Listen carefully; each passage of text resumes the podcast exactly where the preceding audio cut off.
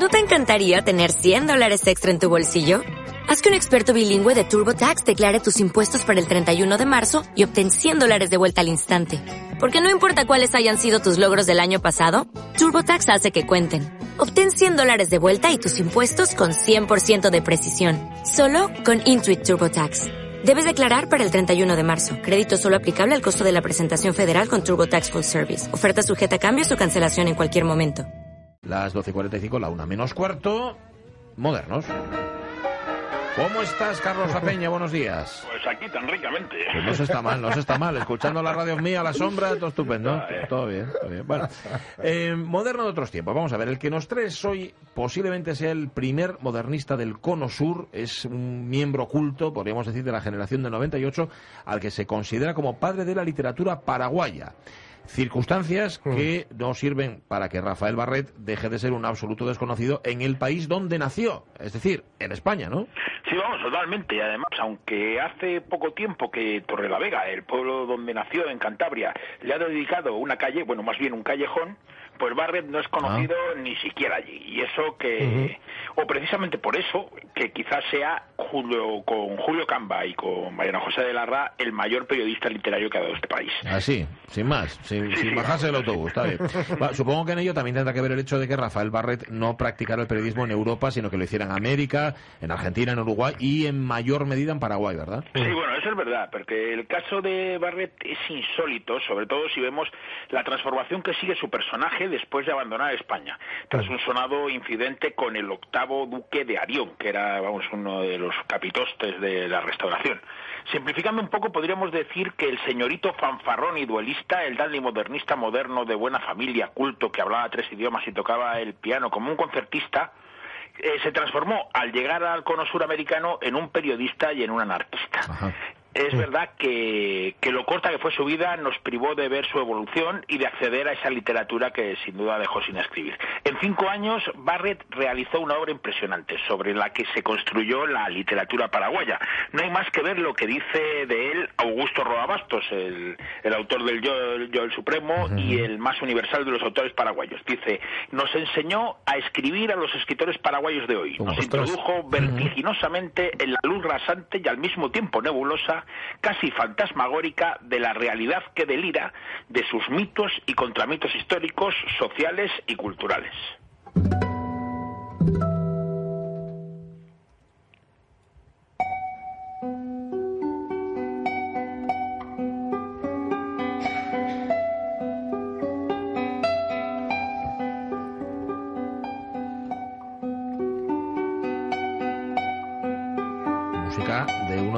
Más trascendentales de Paraguay. Estamos escuchando a la Catedral, obra de Agustín Barrios Mangoré, que nació en una comunidad guaraní. Nació en San Juan Bautista Misiones el 5 de mayo de 1885.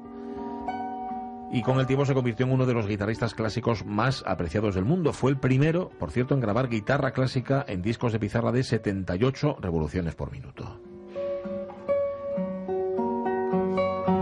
Y Mangore eh, ha sido elegido mm, por Carlos La Peña para ambientar la historia de Rafael Barret, que nos has dicho, nació en Torrelavega, sí, pero ¿cuándo? ¿Cuándo fue eso? Bueno, pues en su partido de nacimiento figura como Rafael Ángel Jorge Julián Barret y Álvarez de Toledo. Nacido en Torrelavega el 7 de enero de 1876. Es difícil saber qué hacían allí sus padres. De hecho, su fe de, de bautismo dice que residían accidentalmente en la ciudad cántabra. El padre era inglés, de Coventry. Se llamaba George Barrett Clark. Sabemos que era protestante y en la partida de nacimiento de su hijo figura como literato. Luego ya pasará a ser empleado cuando vuelve a aparecer en otro papel que es el cuando se muere. Ajá. Segundo apellido, has dicho Álvarez de Toledo. A ver, esto hace imaginar una ascendencia noble.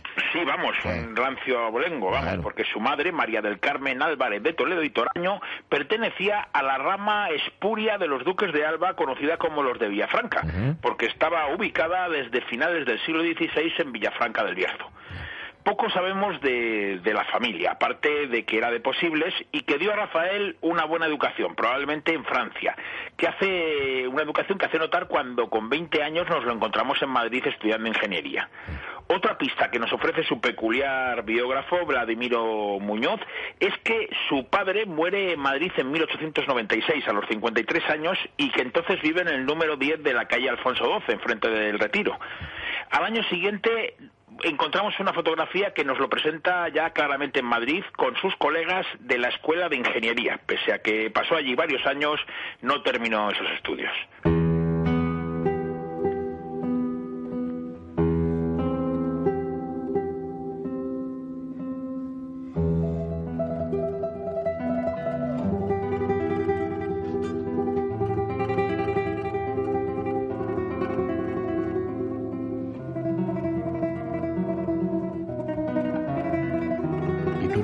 Explícito, evocador de esta pieza, también de Agustín Barrios Mangoré, se titula Una limosna, por amor de Dios. Barrios tenía un carácter así excéntrico, casi bipolar. De hecho, alternaba periodos depresivos en los que apenas tocaba o componía con otros de euforia, en los que escribía y tocaba música sin descanso. Siendo así, compuso más de 300 obras, con lo cual el balance no está mal, ¿no? Bueno, el caso es que Rafael Barret entra en la escuela de ingeniería y ahí, bueno, empezamos a tener ya más datos sobre él. ¿Verdad, Carlos? Los encontramos sobre todo en relatos literarios de, sus contemporáneos, algunos de ellos escritos años después. Escritos además pues por, algunos de sus amigos y conocidos, pues eh, como gente poco conocida, como Valle Inclán, como Baroja, como Cansinos Asens, Manuel Bueno y sobre todo Ramiro de Maertu. Maeztu, que tras el escándalo que tendrá con el duque de Arión, y que ahora comentaremos, será uno de sus principales defensores. Le describe como un muchacho más bien demasiado alto, con ojos claros, grandes y rasgados, cara oval, rosada y suave, bigote, amplia frente, pelo castaño claro, con un mechón caído de un lado, un poquito más ancho de pecho y habría podido servir de modelo para un Apolo del romanticismo. Debió haberse traído de la provincia algunos miles de duros, porque vivió una temporada la vida del joven aristócrata más dado a la ostentación y a la buena compañía que al mundo del placer se le veía en el Real y en la Filarmónica, mm. pero no en el Fornos ni en el japonés. Y vestía con refinamiento. Mm, eso último, lo de vestir con refinamiento, desde luego no era lo más habitual en los círculos bohemios que él frecuentaba, ¿no? No, en esos años de cambio de siglo, esos mm. que son los años que cambian el pretendido paso entre la bohemia y, la golfemia, pues Barrett es un tipo que está ahí, eh, esto porque es, es, un dandy, es un joven adinerado, con buena educación y desde luego está muy lejos de, la hambruna típica y de las miserias de otros de otros bohemios que son miembros de las de las mismas tertulias a las que acude él. Y además, pues después de que su madre muera en Bilbao en 1901 e incluso antes, Barrett tiene ya una fortuna importante para dilapidar. Así que conoce los casinos de Francia y debe tener algún problema con el juego, porque más adelante en un artículo, vamos, en dos artículos en concreto que escribe en, en Paraguay, dice, delante de los 40 naipes, la razón enmudece, ni el alcohol ni la lujuria destruyen al hombre destruyen al hombre. El azar desnudo, reducido a sí mismo, mata el alma. Sí, sí, algún problema tuvo que tener. Pero atención, atención, porque al joven Barrett en Madrid no se le recuerda por esto, sino por su desmedida afición al duelo. Cuando decimos al duelo no es a llorar, sino al lance de honor, ¿verdad, Carlos? Sí, sí, vamos, es algo además a, lo que contribuyó, además de su carácter, que el tipo era un muy buen manejador de las armas, vamos, era un destacado esgrimista. Y entonces participó en muchos duelos, incluso no solamente en España, sino también cuando se va a América también tiene todavía alguno. Entre sus testigos, pues de los que mandaba, pues estaban, por ejemplo, Valle Inclán o, Manuel Bueno, que Manuel Bueno a lo mejor algunos le recordarán porque más que por lo que escribió, por ser el autor del bastonazo que dejó manco al autor de Luces de Bohemia y Tirano Banderas, Valle Inclán.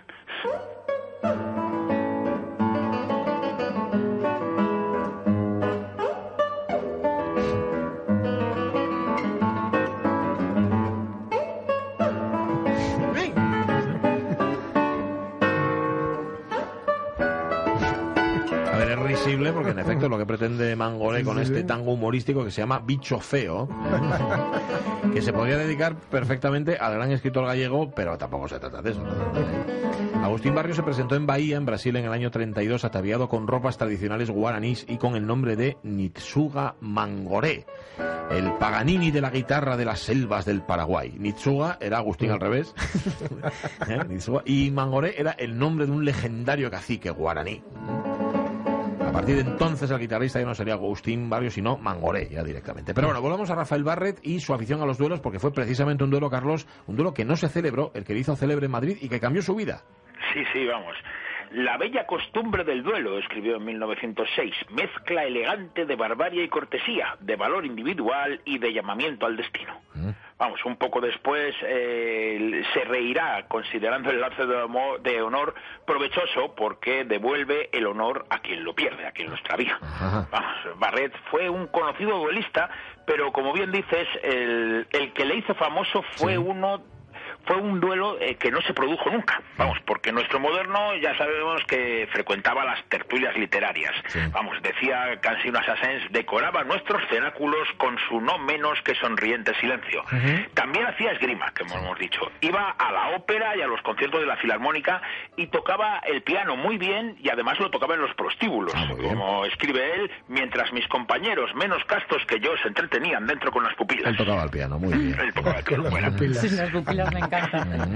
Con las pupilas dilatadas. En aquellos tiempos de la, de la restauración, lo más rancio de la sociedad madrileña se encontraba en el círculo de la Gran Peña, que vamos era donde estaba la florinata del Casino de Madrid.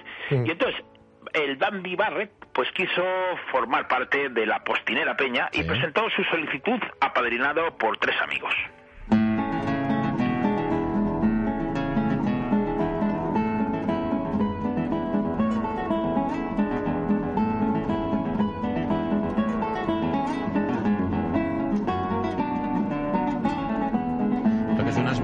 Que es una machicha brasileira, una machicha es una danza, de lo penséis mal, que es otra cosa, de Agustín Barrio Mangoré, que recordemos sufrió un infarto en México en el 36, pasó sus últimos años en El Salvador, fue allí donde murió el 7 de agosto del año 1944.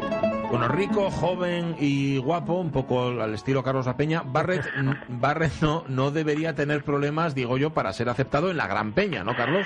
Bueno, eso pensaba él, pero vamos, le pasó, pues eso, como a mí, que también eso, como dice, soy rico, joven y guapo y tampoco me dejaron entrar, vamos.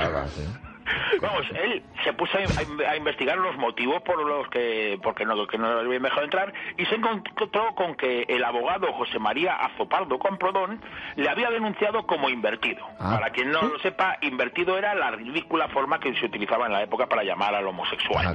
una denuncia que suponía por sí misma la muerte social de Barrett, ¿no? Sí, sí, Barrett mandó a sus padrinos, que eran el pianista Boceta y el escritor Manuel Bueno, y mm. retó a duelo a Azopaldo. El abogado lo rechazó. Decía que no podía discutir algo en el terreno del honor con Barrett, porque al ser un maricón carecía de él. Y que no era un caballero. Entonces Azopaldo acudió a un tribunal de honor presidido por el duque de Anión, que determinó que Barrett no era digno de acudir al terreno del honor para ventilar como caballero las ofensas recibidas. Ah, pero ¿qué pensáis? ¿Que Barrett se quedó sentado y quieto? ¿eh? Sobre todo, no, no podía, más todavía cuando el tribunal le condenaba con pruebas secretas, ¿no? Sí, vamos, Barrett fue y acudió a seis especialistas que tras examinar su escroto certificaron su virginidad anal.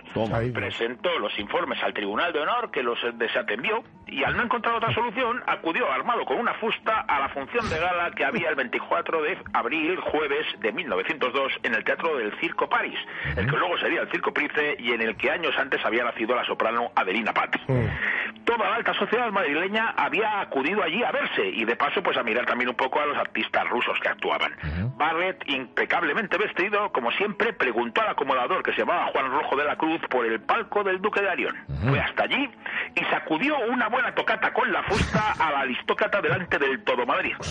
Tras ello, pues se fue tranquilamente por el pasillo y fue detenido por los guardias civiles número 493 y 654.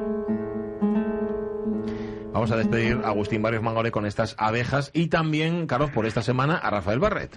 Sí, sí, en el punto más alto de su fama madrileña, después de causar contusiones en las regiones frontal, occipital y en el labio superior a Joaquín Fernández de Córdoba y Osma, octavo duque de Alión y segundo duque de Cánovas del Castillo. Uno de los más conocidos capitostes del Madrid de la Restauración. El escándalo fue mayúsculo y si os parece la semana que viene, pues vemos cómo terminó. Bueno, pues lo sabremos, lo sabemos la semana que viene. Rafael Barret, apunten este nombre. Gracias, Carlos La Peña, un abrazo. Un abrazo muy fuerte. Venga, hasta luego. Adiós. Nos vamos con las abejas de Agustín Barrios, Mangoré. Mañana volvemos, ¿os parece? muy bien. ¿no? a las 10, aquí estaremos. Ahora el tren de RPA antes las noticias. Adiós.